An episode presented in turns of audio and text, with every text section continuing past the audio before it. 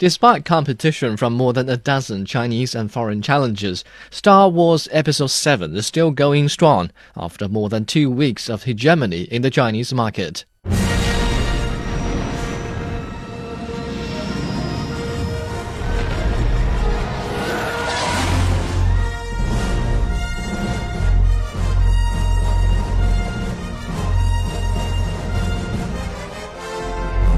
Director J.J. Abrams said the key for the film was to return to the roots of the first Star Wars film and be based more on emotion than explanation.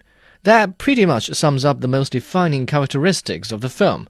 As the grand re entry of the epic space opera unfolds on an IMAX screen, I was stunned not so much by the enhanced spectacle as by its similarity to previous Star Wars films. There are stories about what happened. It's true. All of it. Harrison Ford, Carrie Fisher, Mark Hamill, and Peter Mayhew have each come back to reprise their roles in the new episode. Even the smuggler's ship, Millennium Falcon, is brought back from a scrapyard to take the characters on yet another quest across the universe. Their presence may appeal to loyal fans of the series, but they no longer carry the whole story forward. We can't outrun them! We might! We need a pilot! We've got one! Come on, baby, don't let me down. That task now rests on a group of younger actors and actresses, including Daisy Ridley, John Boyega, Adam Driver, and Oscar Isaac, who are gathered to breathe new life into this decades old franchise. That much they did, but they did it while duplicating the acting styles of their predecessors. The stiff way in which they pose and gesticulate before the camera is almost identical to the ways of Harrison Ford and Carrie Fisher. This kind of makes you wonder whether teachers of acting classes have updated their syllabus since the 1970s.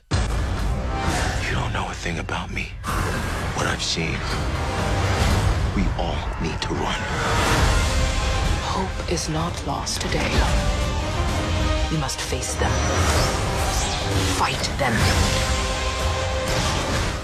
And the return to the Ribs scheme continues in the storyline. Remember the Death Star is back in The Force Awakens, in a much bigger size and with heavier firepower, capable of wiping out an entire galaxy at one shot. And guess what happens to this ultimate ultimate weapon in Episode 7? It's destroyed by a single X-Wing fighter in the same manner in which Luke Skywalker blew up the first Death Star.